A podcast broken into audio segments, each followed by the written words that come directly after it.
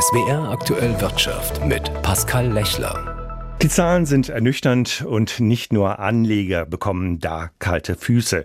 Die BASF rutscht im dritten Quartal in die roten Zahlen. Der Verlust beträgt 249 Millionen Euro nach einem Gewinn von 909 Millionen Euro vor einem Jahr. Sabine Geipel aus der SWR Wirtschaftsredaktion bei der BASF läuft es nicht rund. Woran liegt das? Ja, kurz gesagt, Ihre Produkte sind zurzeit nicht gefragt. Also jetzt nicht speziell die der BASF, sondern generell die der chemischen Industrie, deren Erzeugnisse ja von vielen anderen Industrien verarbeitet werden. Und da macht sich die allgemein schwache Konjunktur bemerkbar. Die hat auf den Konsum geschlagen. Verbraucher halten sich zurück wegen der zuletzt hohen Inflation. Sie kaufen weniger Kleidung, Turnschuhe oder Haushaltsgeräte, sparen bei Kosmetika und größere Anschaffungen, die wurden vielleicht auch schon zu Pandemiezeiten getätigt. Dazu belasten die hohen Zinsen die Bauindustrie und auch da ist die Nachfrage nach Materialien zurückgegangen. Das trifft übrigens alle Abnehmerbranchen der BASF, Ausnahme die Autoindustrie, wichtigster Kunde der BASF, aber auch da laufen die Geschäfte eher auf niedrigem Niveau. Die BASF hat bereits ein Sparprogramm aufgelegt. Wie kommt denn der Konzern da voran? Das läuft nach Plan, so hat es BASF-Chef Martin Brudermüller heute gesagt. Insgesamt sollen am Stammwerk in Ludwigshafen ja 2500 Stellen wegfallen, unter anderem in der Produktion, weil dort Anlagen, die besonders viel Energie verbrauchen, wie die Ammoniakherstellung etwa, heruntergefahren worden sind.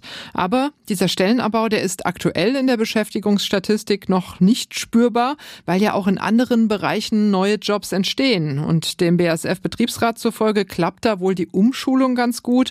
Also von einem Kahlschlag kann da momentan noch keine Rede sein. Andererseits hat die BSF heute erklärt, in den kommenden Jahren bei den Investitionen kürzen zu wollen, vier Milliarden Euro weniger als geplant in den nächsten vier Jahren ausgeben zu wollen, aber auch das mit Augenmaß.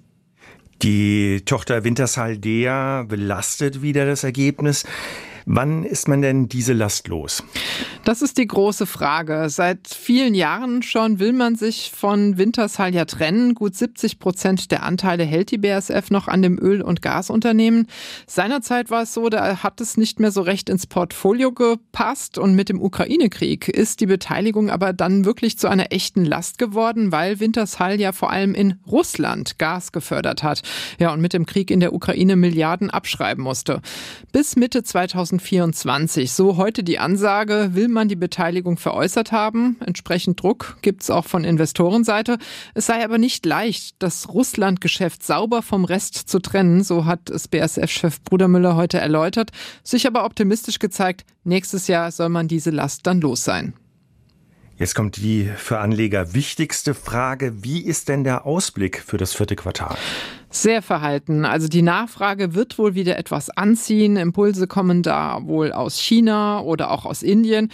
Und an der Prognose fürs Gesamtjahr hält man bei der BSF auch fest, aber eben eher am unteren Ende der Bandbreite, die man mal vorhergesagt hat. Denn, so hat es BSF-Chef Brudermüller heute gesagt, überall auf der Welt laufe es gerade etwas bumpy, also holprig.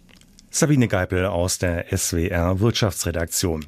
Subventionen, die, die Sie bekommen, finden Sie gut und die, die leer ausgehen, freilich nicht. Wirtschaftsminister Habeck hat in der vergangenen Woche seine Industriestrategie vorgestellt. Er machte klar, dass er eine stark auf staatliche Unterstützung ausgerichtete Industriepolitik verfolgen will. Er will damit auch energieintensive Grundstoffindustrien im Land halten. Heute hat Habeck Habeck Vertretern von Gewerkschaften und Unternehmen auf der sechsten Industriekonferenz seine Pläne vorgestellt. Martin Polanski. Robert Habeck bei der Industriekonferenz in Berlin. Einige hundert Vertreter aus Unternehmen, Verbänden und Gewerkschaften sind gekommen. Der Wirtschaftsminister von den Grünen ist überzeugt, Deutschland muss in der Wirtschaftspolitik umsteuern. Wenn wir über Industriepolitik reden, wenn wir eine Industriekonferenz veranstalten, wenn wir industriepolitische Strategien auflegen, dann liegt es daran, dass man sich kümmern muss dass die Dinge eben nicht alleine laufen. Von einer Industriepolitik in der Zeitenwende spricht Habeck. Der Staat muss aus seiner Sicht verstärkt eingreifen, damit der Industriestandort Deutschland erhalten bleibt. Zum einen, weil die Marktgesetze der Globalisierung wegen der vielen internationalen Konflikte nur noch bedingt gelten. Zum anderen, weil Habeck Deutschland und Europa als Motor sehen will, um die Industrie klimafreundlich umzubauen. Und das geht aus Sicht des grünen Wirtschaftsministers übergangsweise nur mit Milliardenhilfen. Wie viel Staat soll es also sein? Im Fokus steht derzeit vor allem die Debatte über einen Industriestrompreis, also umfangreiche Subventionen für energieintensive Unternehmen. Robert Habeck drängt schon lange darauf. Wir können uns kein Zögern und kein Zeitverlust mehr leisten, wo wir sagen, naja, wir warten mal ein bisschen ab, wie sich das entwickelt. So der Wirtschaftsminister bei einem gemeinsamen Auftritt mit BDI-Chef Siegfried Russwurm und mit dem IG Metall-Vizechef Jürgen Kerner. Auch sie sind für Industriepreissubventionen, weil Energie in Europa seit dem russischen Angriff auf die Ukraine zu viel koste. Allerdings, wie der Staat solche Milliardensubventionen finanzieren soll, da gehen die Meinungen weit auseinander. Jürgen Kerner von der IG Metall ist für zusätzliche Staatsschulden. Für uns ist klar, dass man dann auch die Diskussion über die Schuldenbremse, gerade wenn es um Investitionen geht, auch kritisch diskutieren muss. Siegfried Russwurm, der Chef des Bundesverbandes der Industrie, hält dagegen. Ich halte nichts davon, das Schulden zu finanzieren sondern dadurch, dass wir in Diskussionen über Prioritäten einsteigen. Sprich, die Bundesregierung solle anderswo im Haushalt weniger Geld ausgeben. Problem für BDI-Chef Russwurm, innerhalb der Wirtschaftsverbände sind längst nicht alle dafür, dass der Staat für einzelne Branchen Milliardensummen in die Hand nimmt, die anderswo fehlen könnten. Auf der Industriekonferenz wird deutlich, je weniger eine Branche oder ein Unternehmen von möglichen Subventionen profitieren würde, desto geringer ist auch die Unterstützung für Habecks Pläne. Und innerhalb der Bundesregierung hat der grüne Wirtschaftsminister auch noch nicht alle überzeugt. Bundeskanzler Scholz hält eine Dauersubventionierung einzelner Branchen für nicht bezahlbar und die FDP ist grundsätzlich gegen zu viel staatliche Steuerung der Wirtschaft. Robert Habecks Prognose, ob der Industriestrompreis kommt, die Chancen stünden 50 zu 50. Morgen tritt mit dem 1. November das neue Verbandsklagerecht in Deutschland in Kraft. Damit sollen Verbraucher schneller zu ihrem Recht kommen und Gerichte entlastet werden.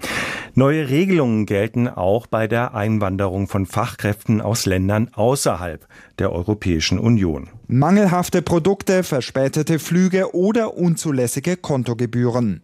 Künftig sollen die Verbraucherschutzverbände gesammelt rechtliche Ansprüche gegen ein Unternehmen einklagen können. Das heißt, Betroffene müssen nicht mehr selbst klagen, sondern können sich einer Verbandsklage anschließen. Die Bundesregierung setzt damit eine EU-Richtlinie um und erhofft sich eine Entlastung der Justiz. Ab November soll außerdem die Einwanderung von Fachkräften einfacher werden. So muss beispielsweise der Berufsabschluss künftig nicht mehr in Deutschland anerkannt werden. Fachkräfte mit Hochschulabschluss, die mindestens rund 40.000 Euro im Jahr verdienen, können einwandern. Und die Liste der sogenannten Engpassberufe, zu der beispielsweise Pflegeberufe gehören, wird erweitert. Aus Berlin, Uli Haug. Der Bitcoin feiert Geburtstag. Mehr dazu aus unserem Börsenstudio. Am Anfang lachten viele Finanzprofis noch über die Idee einer Digitalwährung. Eine Währung, die durch keine Regierung oder Bank kontrolliert wird und auf einem dezentralen Notizbuch der sogenannten Blockchain basiert.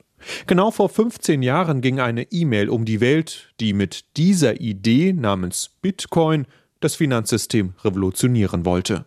Der Absender war Satoshi Nakamoto, ein Pseudonym. Bis heute ist unklar, wer hinter diesem Namen steckt. Klar ist, der Bitcoin ist mittlerweile die älteste und größte Kryptowährung weltweit.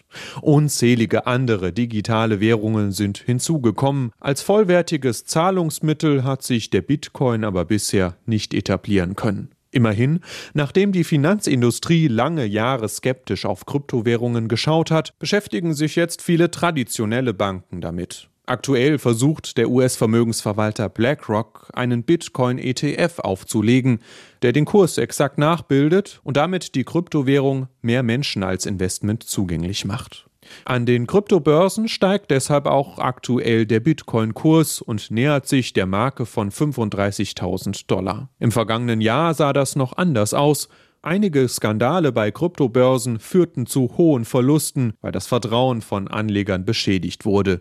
Viele haben sich jedenfalls an das extreme Auf und Ab beim Bitcoin gewöhnt. Anleger dürften aber auch in den nächsten 15 Jahren starke Nerven brauchen. Konstantin Röse, ARD Finanzredaktion, Frankfurt.